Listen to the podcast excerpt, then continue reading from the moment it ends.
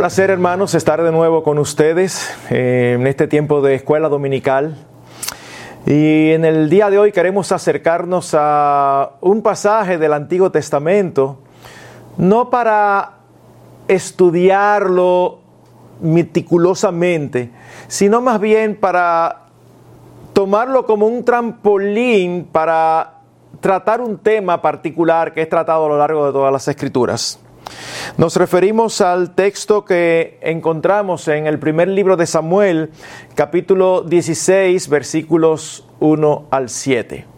Pero antes, permítanme orar para iniciar.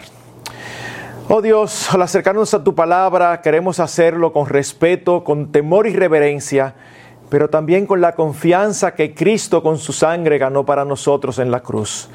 Ayúdanos a ser agradecidos por tus promesas y por tu Espíritu Santo que nos guía a entender tu verdad. Habla nuestras almas, moldea nuestras vidas, haznos cada vez más parecidos a nuestro Señor Jesucristo. Bendice la enseñanza, no por nosotros, sino a pesar de nosotros. Tu palabra es viva y eficaz y tú, tú prometes bendecir tu palabra, Señor. Obra en nuestras vidas para gloria de tu nombre.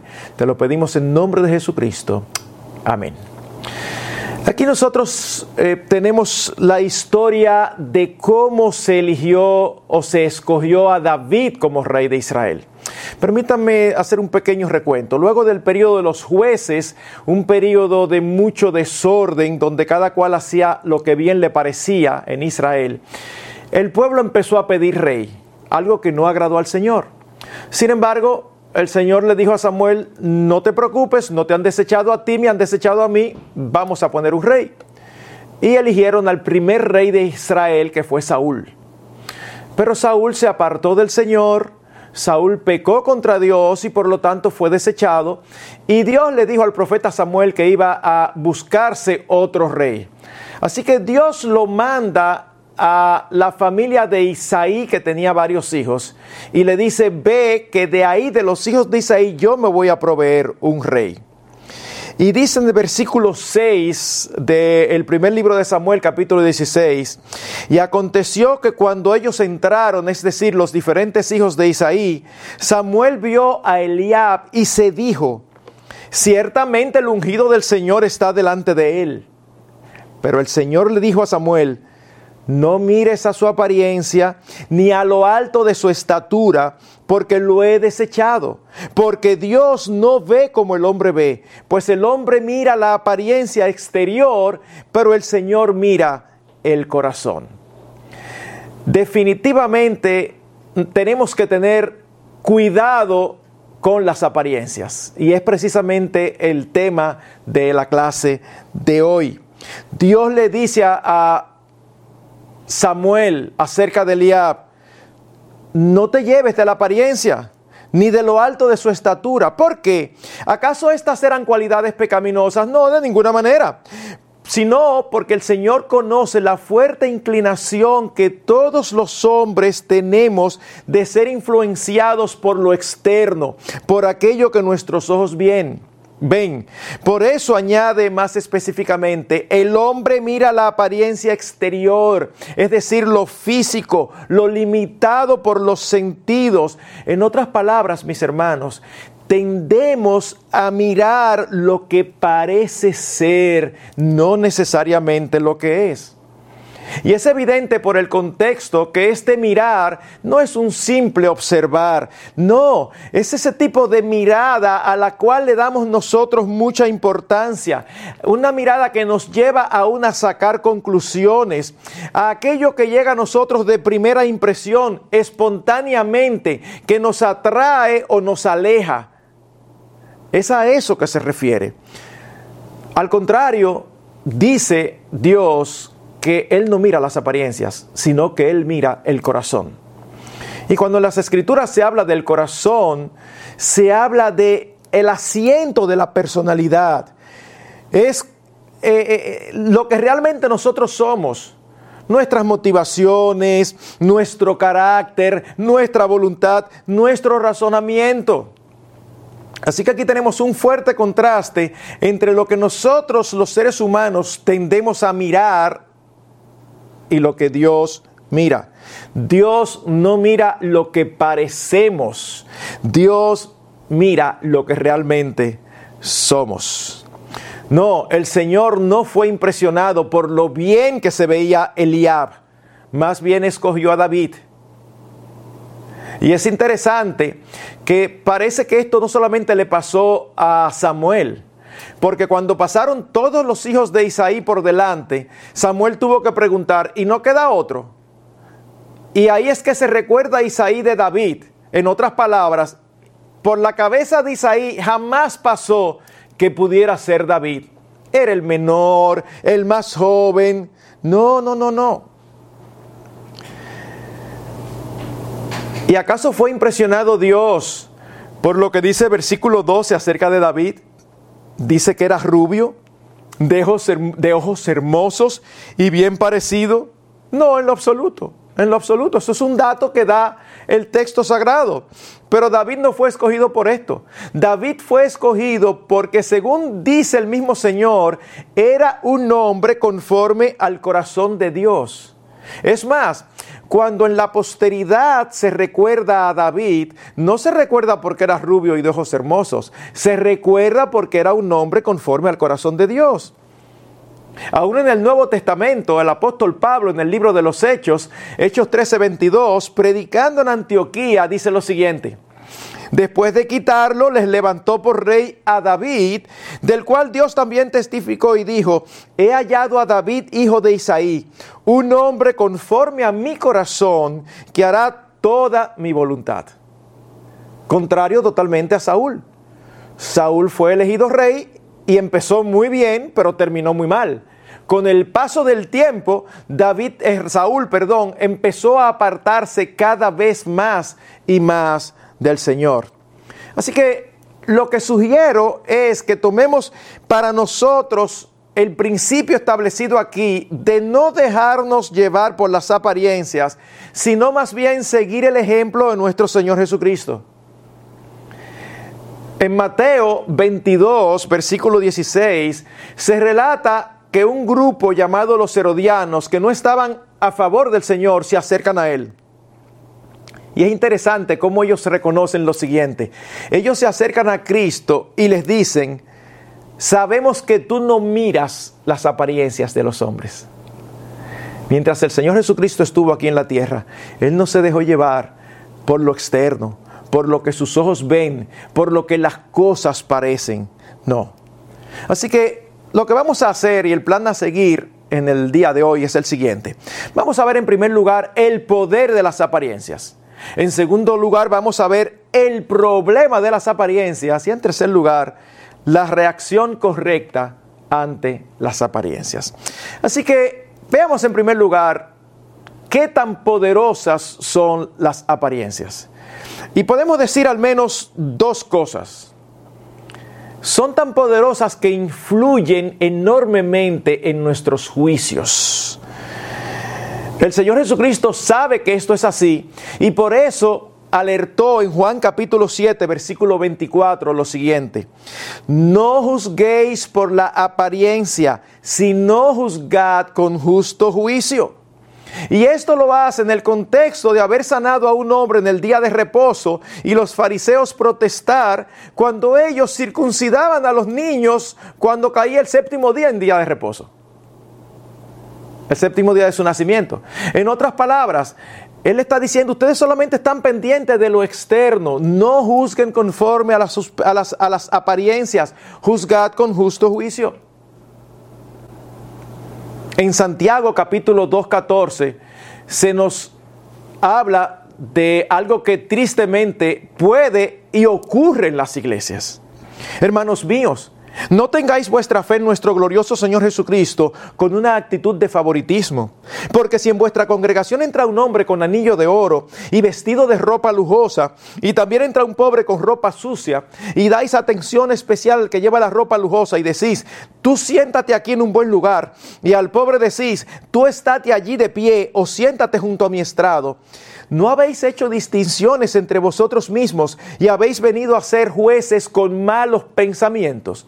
En otras palabras, nosotros tendemos a tratar de manera diferente a las personas dependiendo del tipo de persona que nosotros asumimos que son con lo que nosotros vemos. Es domingo. Y llega una persona desconocida por primera vez en un carro de lujo y se parquea y sale súper bien vestido. La tendencia es a tratarlo con sumo respeto. Venga, siéntese aquí. Y más adelante llega otro, otra persona, también por primera vez, en una bicicleta, sudado, vestido con ropa limpia, pero un poquito gastada. Y posiblemente le decimos, siéntate por aquí. ¿Por qué no lo tratamos igual? Porque prejuzgamos, hacemos juicio y damos importancia a lo que realmente no lo tiene. Y hermanos, yo estoy seguro, 100%, sin conocer a cada uno de los que me escuchan, que todos nosotros en algún momento hemos cometido este pecado. Yo recuerdo hace unos años atrás, trabajando en una compañía, había dos mensajeros. Uno de ellos era bastante parco en su hablar, no hablaba mucho, no era muy simpático, era responsable con su trabajo, era eficiente, pero pudiera ser hasta calificado como una persona eh, pesada, una persona un poquito tosca. Había otro que era lo que aquí en República Dominicana decimos una masa de pan, una persona sumamente amable, cariñoso, simpático, llegaba y a cada rato le llevaba a las secretarias un dulce, algo que había comprado en el camino. Un día nos enteramos de por la gerencia que se había detectado que uno de los mensajeros estaba robando. ¿Qué ustedes creen que pasó? Todos los empleados en nuestra cabeza pensamos que era el pesado, el no simpático. Sin embargo, ¿saben qué? Cuando se trajeron las pruebas, no, no era él que estaba robando, era el otro. Y yo creo que todos llegamos a sentirnos mal por decir, wow, qué, fuerte es esa tendencia a tú llevarte de lo externo y es que las apariencias contribuyen al prejuicio si nos descuidamos. Y el prejuicio nunca es bueno. ¿Qué es el prejuicio? Bueno, como la palabra lo dice, es un juicio previo antes de nosotros tener las evidencias de algo. Nosotros tenemos un caso eh, no solamente de llevarse las apariencias, sino de juzgar previamente por lo que ve. En el Antiguo Testamento se nos relata en el segundo libro de Reyes, el capítulo 5, cómo en un tiempo en que los sirios dominaban a Israel, había un general sirio llamado Naamán y era leproso. Y llegó a oídos de el rey que en Israel había un profeta, el profeta Eliseo, un profeta del verdadero Dios que podía sanarlo. Así que envían a Eliseo, a Naamán a donde Eliseo. Y miren el escenario.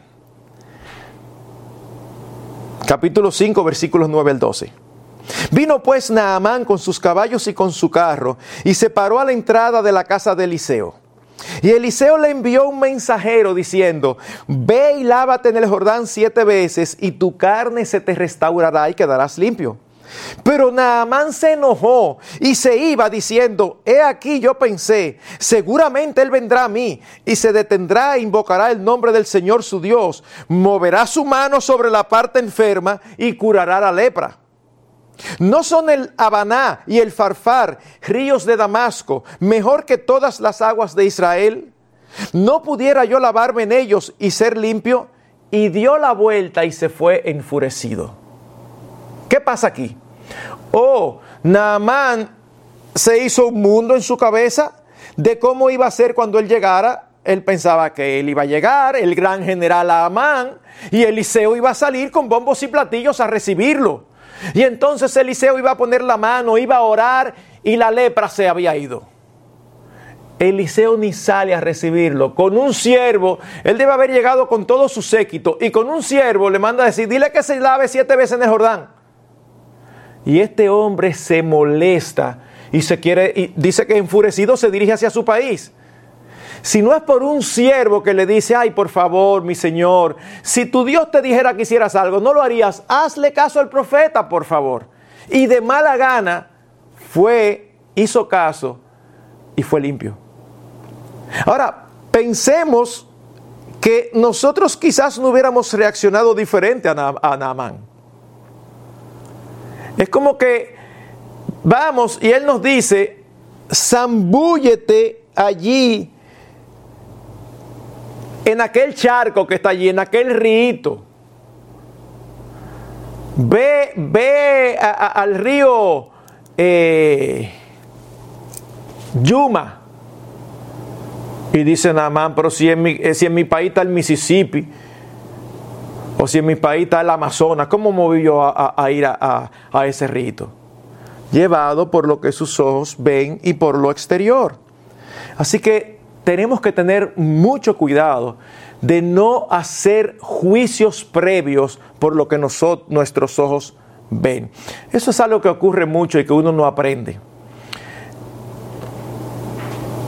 ¿Cuántas veces uno está predicándole el Evangelio a varios amigos y hay algunos que parecen muy interesados y uno está seguro que ese va a ser el que finalmente el Señor va a hacer la obra? Y pasan los años y él permanece interesado, pero nunca ocurre nada.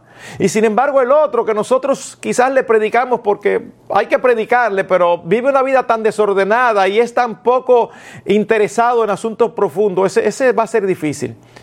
Y al final es al otro al que Dios trae y convierte. Y Dios ha hecho eso en nuestras vidas vez tras vez, vez tras vez. Y nosotros seguimos llevándonos de lo que nuestros ojos ven. No, no, no, no.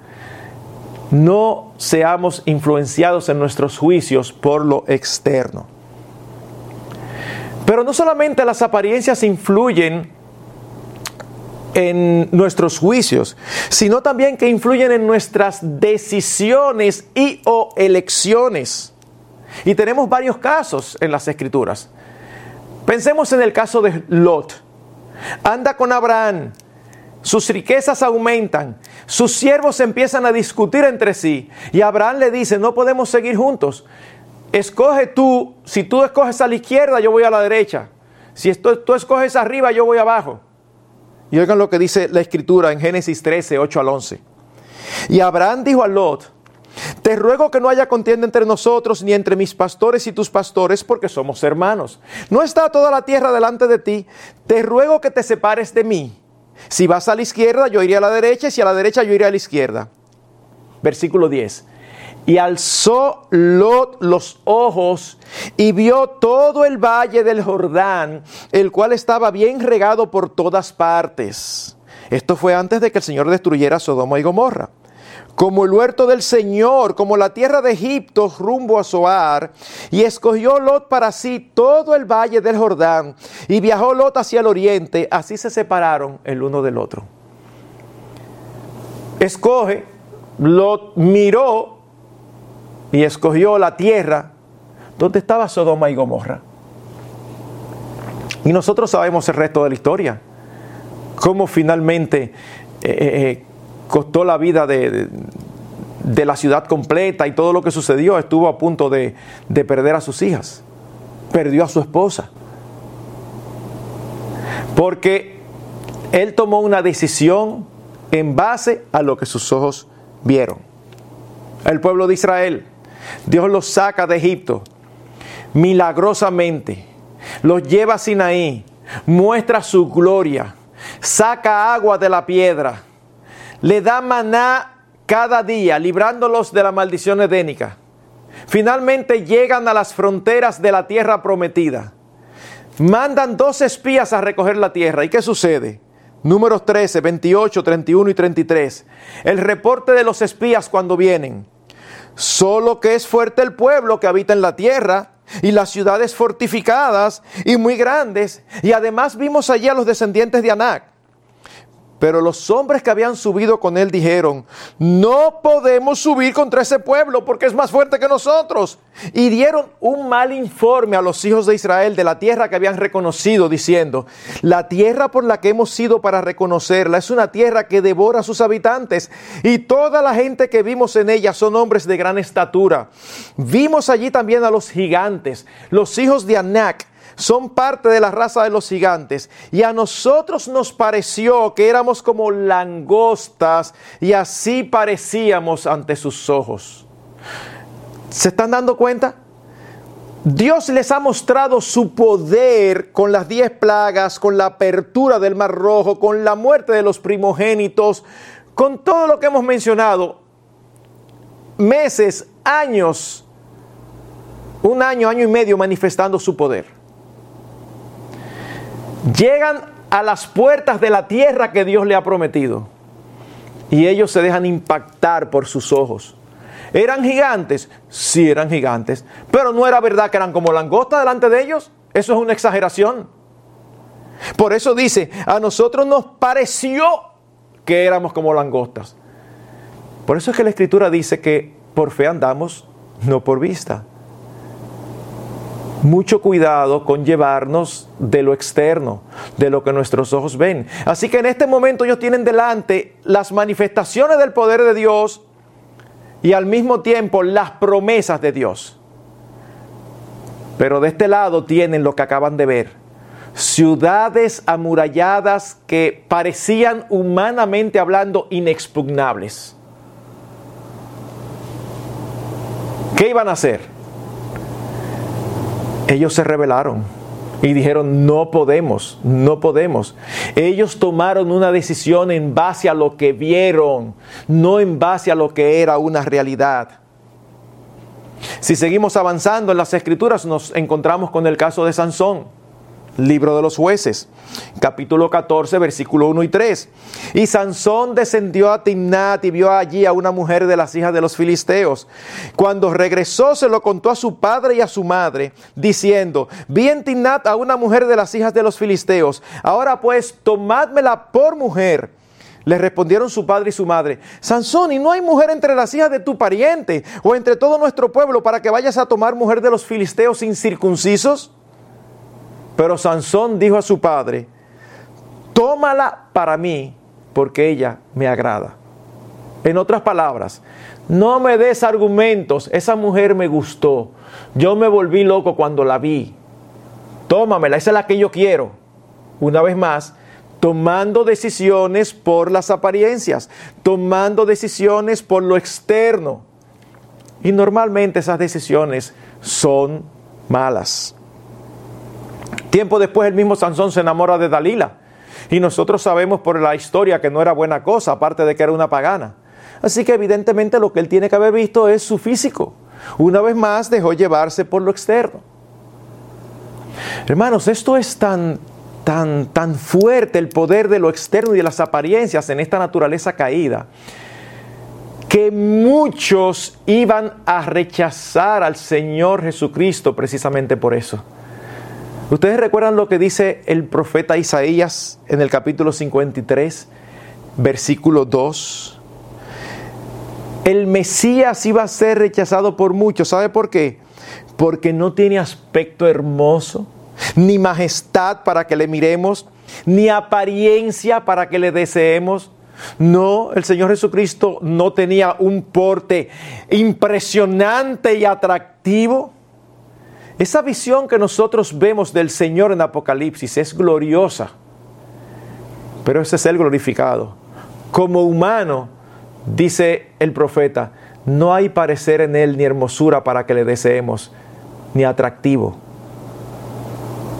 Qué pena, qué pena perder a un hermoso Salvador porque externamente no parece lo que realmente es. Las apariencias influyen en nuestras elecciones y decisiones. En todo, en todo lo que nosotros elegimos, en la ropa que vestimos, en la carrera que tomamos, en las amistades, en el cónyuge. Pero no solo eso. Yo había dicho dos aspectos que manifiestan eh, el poder de las apariencias. Permítame mencionar un tercero, un tercero. Y es que las apariencias influyen en la forma de comportarnos, en la forma en que actuamos, que vivimos, que somos. Porque, bueno, como tendemos a juzgar a los demás por lo que vemos a simple vista, nosotros sabemos que los demás también nos, nos juzgan a nosotros así. Por lo tanto, de manera consciente o inconsciente, cada uno de nosotros adopta la forma de ser que va a dar a entender a los demás que somos lo que nosotros queremos que ellos crean que somos. Espero, espero que me hayan entendido. Como sabemos el poder de las apariencias, nosotros tratamos de que los demás nos vean como nosotros queremos que ellos nos vean. Es tanto así que podemos llegar a preocuparnos más por, lo que los demás piensan de nosotros que por lo que Dios piensa. Y a fin de cuentas, lo único que importa es lo que Dios piensa de nosotros. Eso es lo único que tiene importancia de este lado del sol. Sin embargo, sabemos la conducta que otros esperan y la adoptamos para no desentonar, sea en el trabajo, sea en los deportes, sea en la iglesia. Y es por eso que ocurre con tanta frecuencia que creyentes se ven muy bien en la iglesia, adoptan una conducta eclesiástica, una terminología evangélica. Sin embargo, no son lo que aparentan. En la casa son terribles. La forma en que tratan a su esposa o a sus hijos. Y entonces caen así en el pecado que el profeta Isaías eh, condenó. A mí no me vengan a ustedes traer ofrendas ni me hagan incienso porque sus corazones están lejos de mí. Ustedes solamente cumplen el exterior. Ese era el problema de los fariseos. Lo que hacían externamente era correcto, pero no lo hacían de corazón, por lo tanto no agradaban al Señor. Una pregunta. ¿Qué tan ocupados estamos de nuestra apariencia? ¿Cómo lucimos? ¿Cómo vestimos? Cómo andamos, cómo gesticulamos. ¿Usted no ha visto eso en los jóvenes?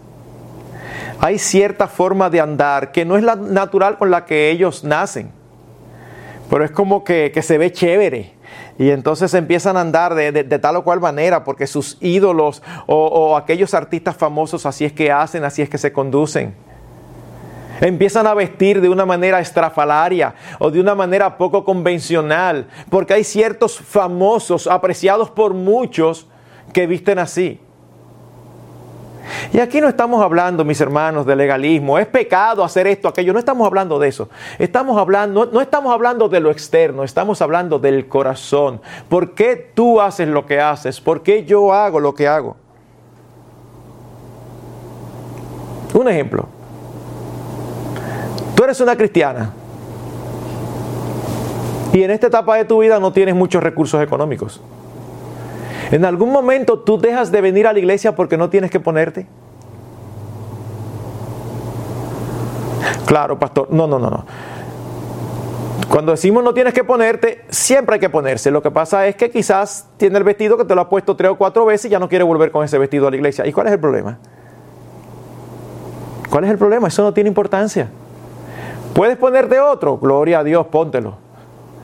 Pero una cosa no tiene nada que ver con la otra. El mundo conoce el poder de las apariencias. Las publicitarias conocen el poder de las apariencias y por eso es que las usan para inducir en nosotros un determinado comportamiento, unas determinadas elecciones y juicios. Si no lo crees, piensa en los anuncios, piensa en las películas. Y en ese sentido, mis hermanos, a veces olvidamos que nosotros somos extranjeros y advenedizos aquí. Y que muchos de los valores que tenemos en las escrituras no son los valores del mundo en que vivimos. Así que tenemos que tener mucho cuidado de no vivir para parecer normales. Ustedes han visto a, a los no creyentes cómo se asombran sobremanera pero, y tú tienes que ir todos los domingos a la iglesia. Es como que, como que eso es como exagerado. Pero no es exagerado que ellos todos los días vean televisión dos horas. Fuiste en la mañana y también en la tarde. No, no, no, pero eso es fanatismo. Oh, y cuando tú te pones a ver una serie y amaneces viéndola, eso no es fanatismo. Tenemos que resistir la tentación de no sentirnos mal o de vivir para parecer normales, porque Dios nos ha hecho un especial tesoro. Dios nos ha hecho especiales no por lo que somos, sino por lo que Él es. Él nos ha hecho hijos suyos para vivir para su gloria y para dar importancia a lo permanente, a lo eterno, a lo interno y no a lo externo. De hecho, si retomamos el ejemplo que, tuvimos como punto de partida, si por Samuel hubiera sido el gran hombre de Dios, Samuel, un profeta de Dios sin lugar a dudas, fiel, íntegro, si por Samuel hubiera sido Eliab y no David, hubiera sido el rey. Y quién sabe qué tan diferente hubiera sido la historia, porque no era el elegido por el Señor.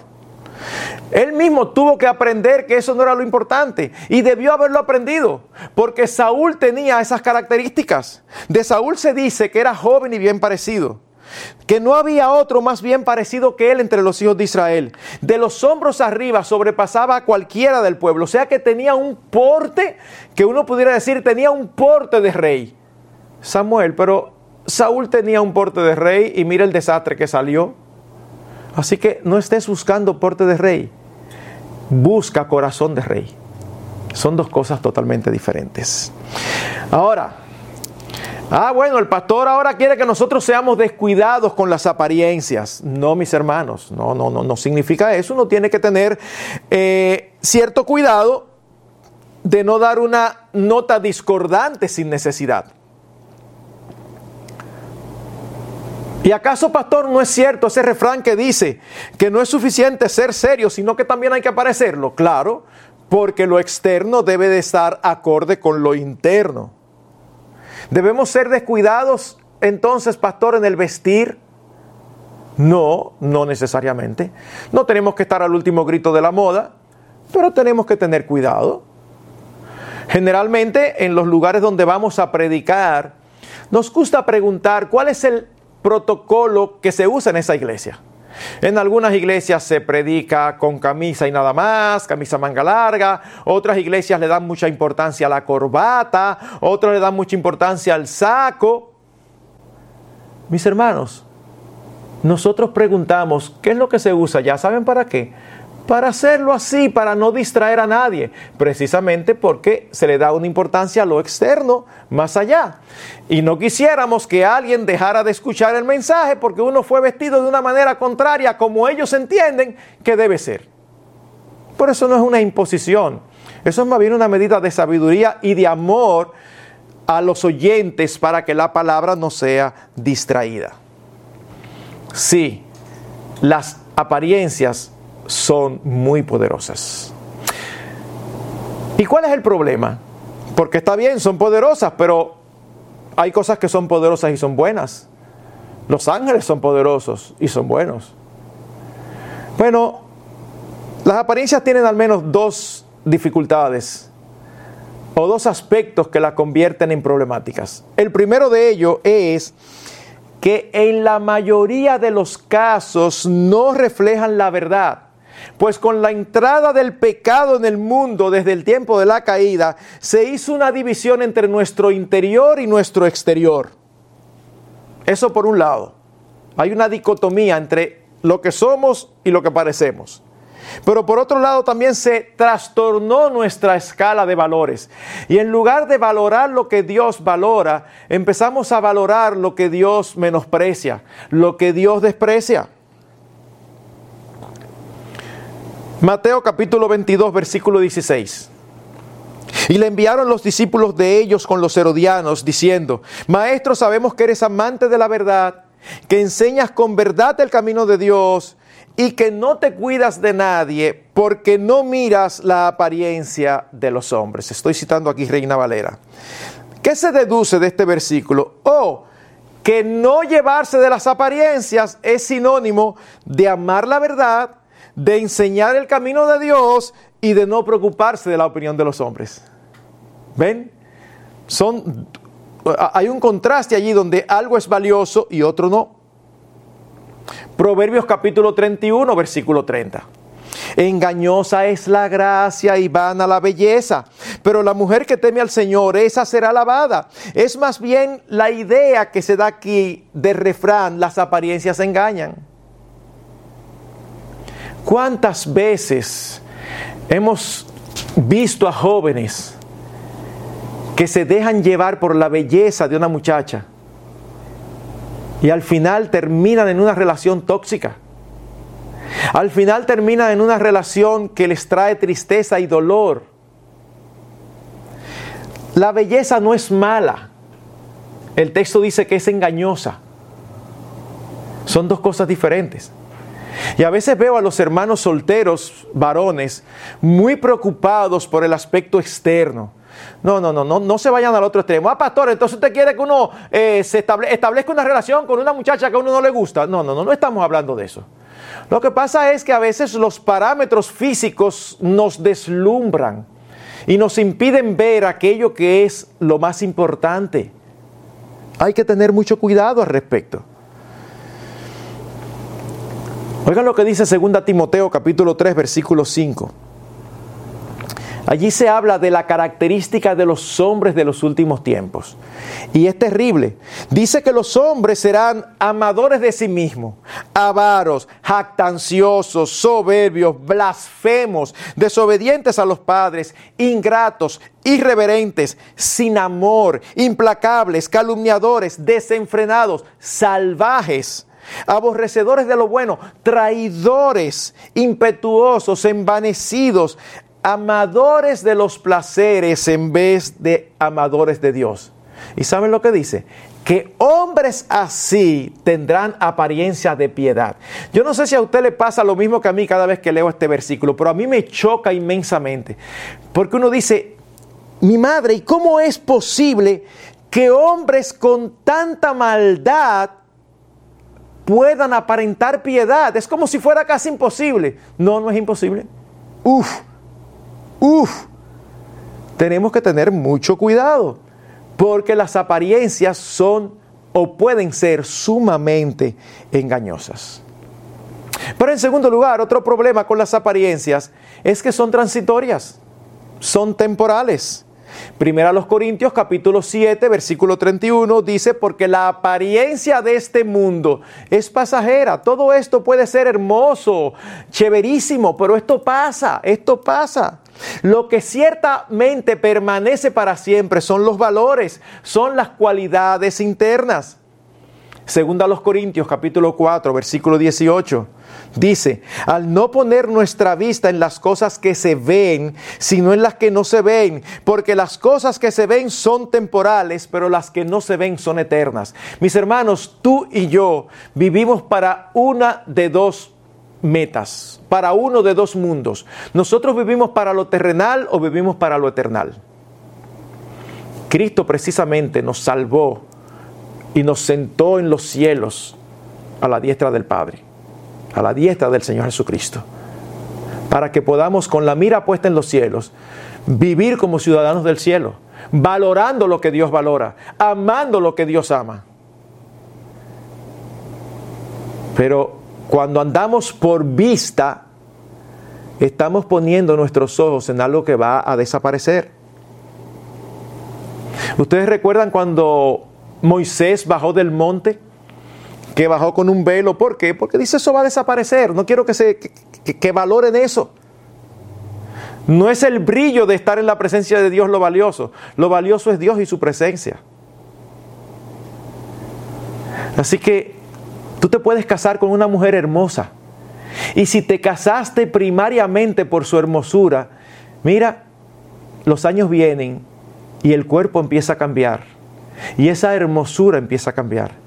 Y si lo que a ti te atrajo fue la hermosura, entonces ¿qué vas a hacer cuando ya ella no sea tan hermosa?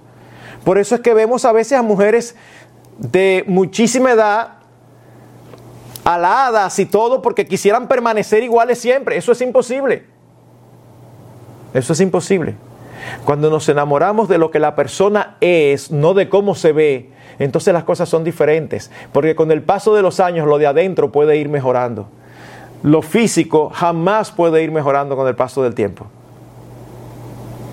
Porque se va deteriorando, porque es ley natural de vida.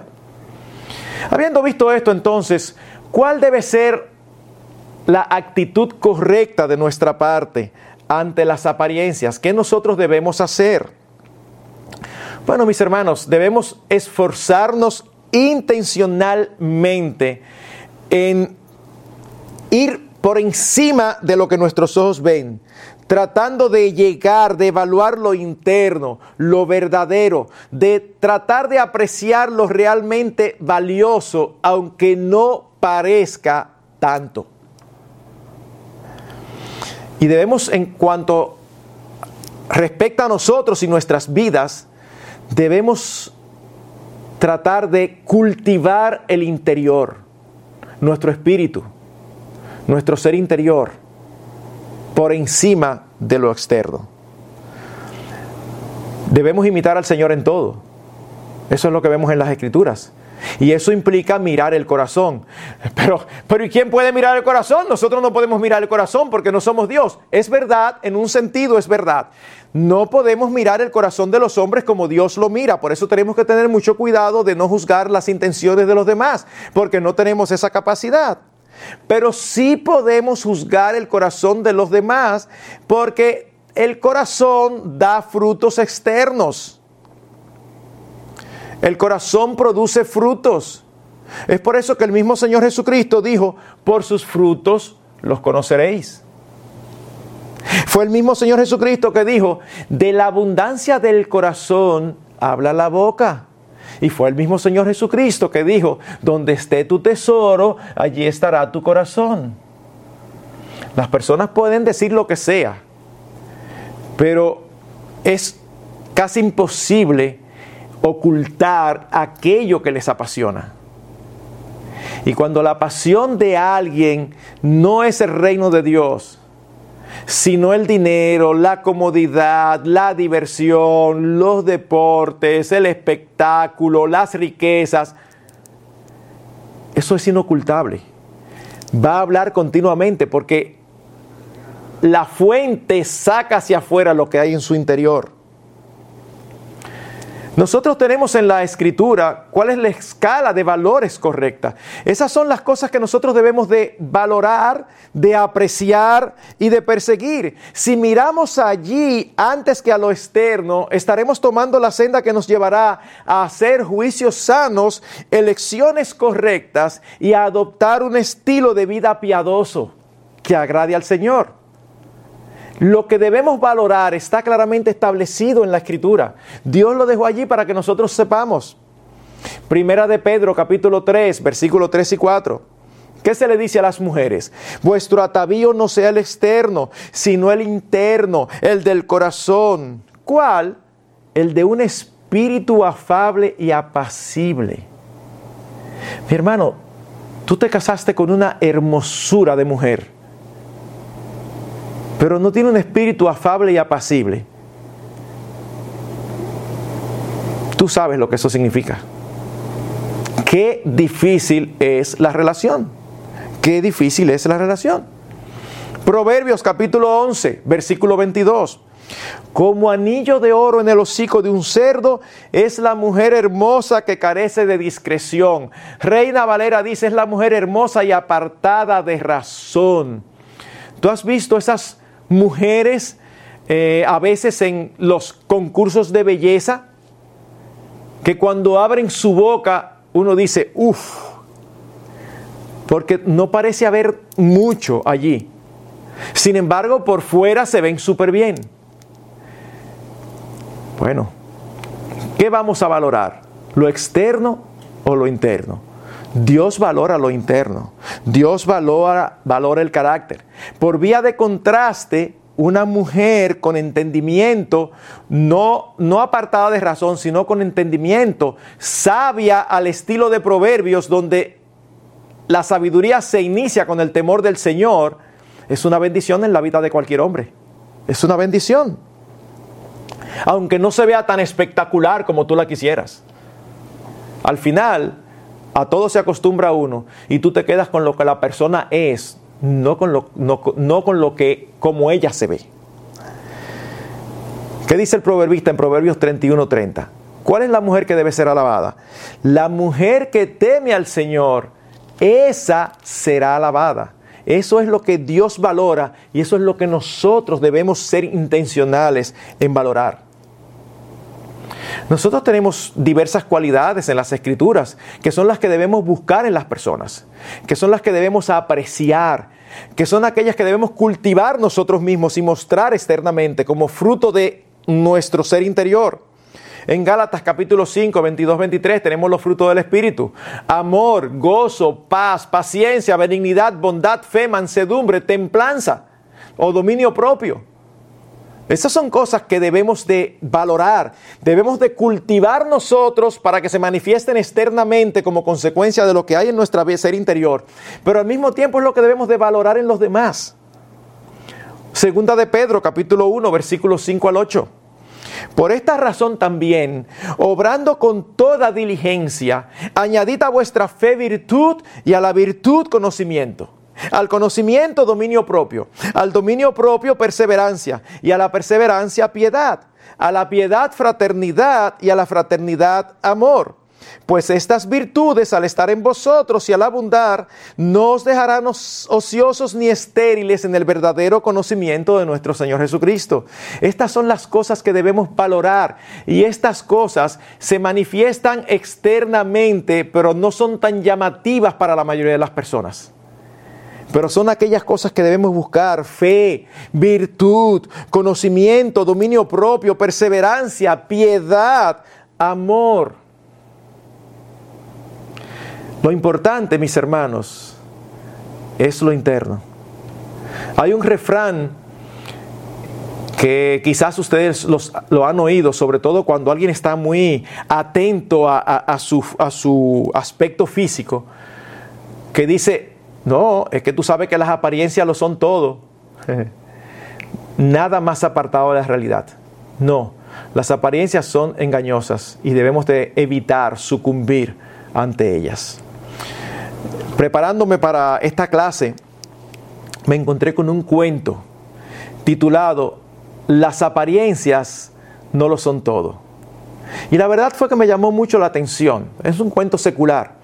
Y relata la historia de un soldado eh, en aquellos tiempos de la guerra eh, mundial donde no había internet, que conoció a alguien a través de referencias y empezó a cartearse. Ya ustedes saben cómo era. Una carta se escribía, tomaba días, luego se recibía para atrás. Era, era algo diferente.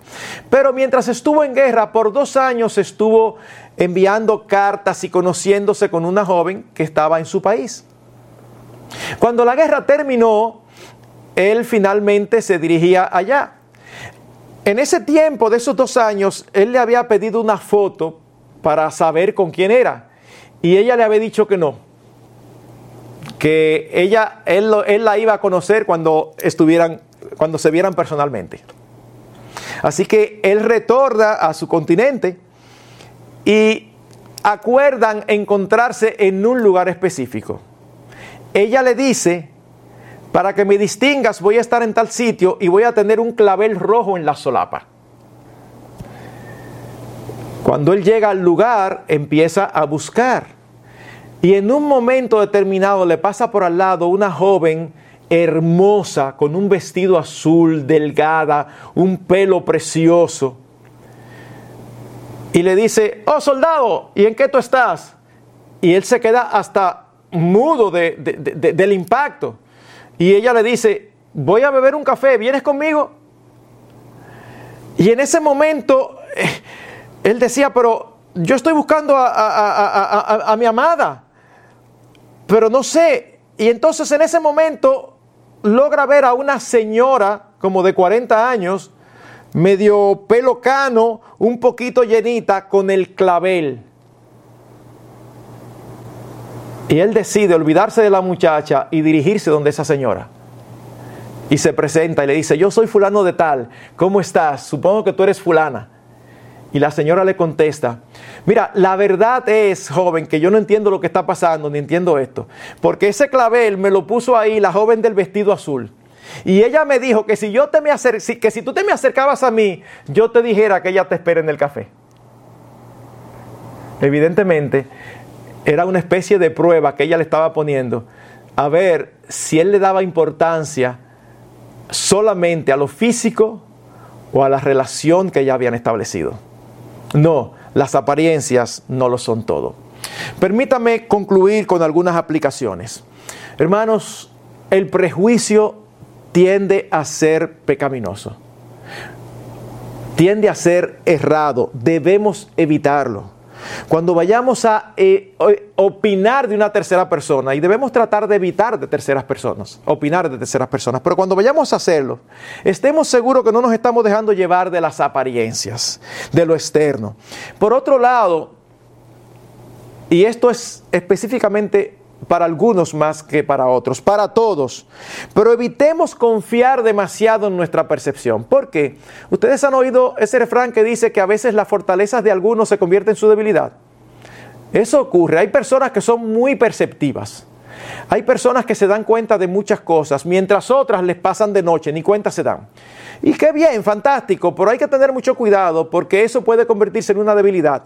Y este tipo de personas puede sacar conclusiones simplemente atando cabos y viendo ciertas cosas externas y afirmar que es así sin tener la evidencia. Pueden caer en el error de malinterpretar las apariencias. Por otro lado, debemos orar al Señor que nos ayude a tomar decisiones basadas en los principios eternos de la palabra, que nos ayude a hacer elecciones valorando lo que Dios valora, no valorando lo que el mundo valora, lo externo, no, no, no, no.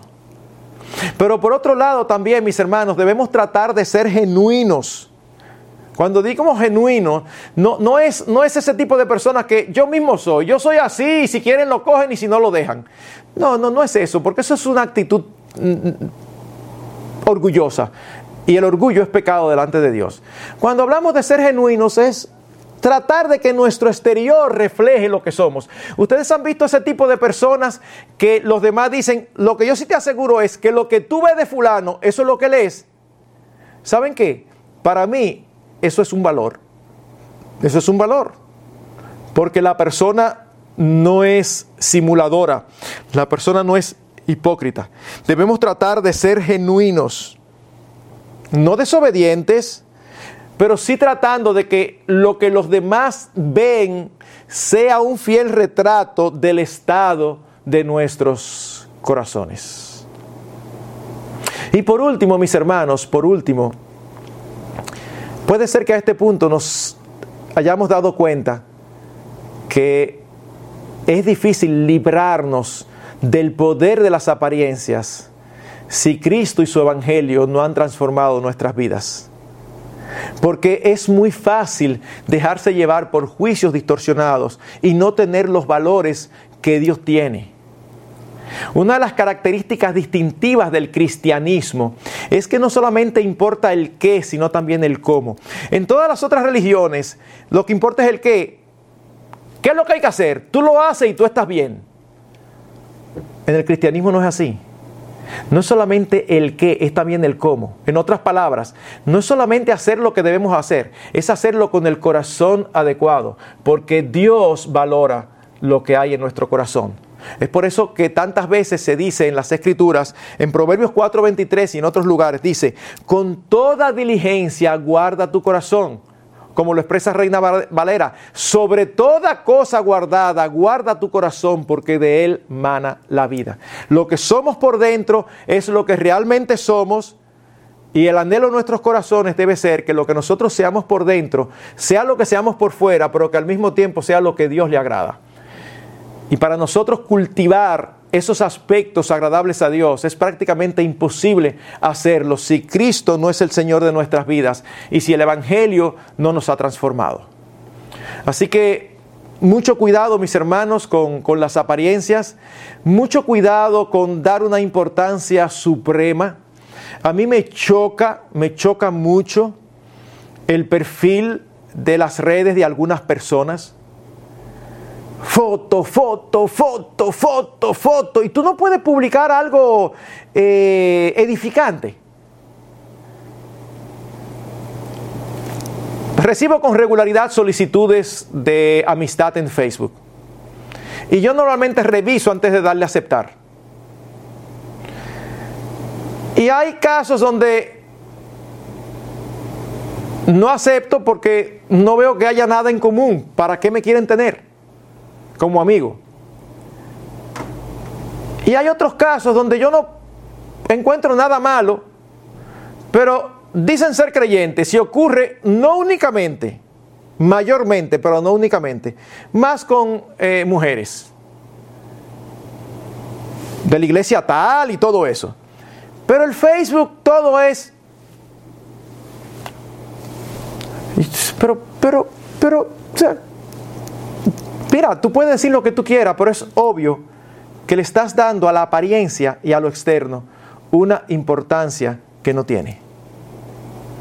Que el Señor nos ayude a dar importancia a lo interno, a no ser confundidos ni engañados por las apariencias, a no vivir nosotros para las apariencias, sino recordar que estamos en la presencia de Dios y que Él nos conoce tal cual somos y eso es lo único que realmente importa. Que podamos ser creyentes genuinos, sinceros y que valoremos lo que Dios valora. Que el Señor nos ayude. Vamos a orar. Gracias Padre te damos porque sin tu palabra nosotros no seríamos nada, estaríamos perdidos. Gracias porque tú no solamente te revelas en ella, sino que también nos enseñas cuáles son los verdaderos valores. Tú eres quien determina lo que es valioso y lo que no tiene importancia. Ayúdanos a creerte. Ayúdanos a cultivar una vida que dé gloria a tu nombre y que sobre todas las cosas puedas reflejar que Cristo vive en nosotros.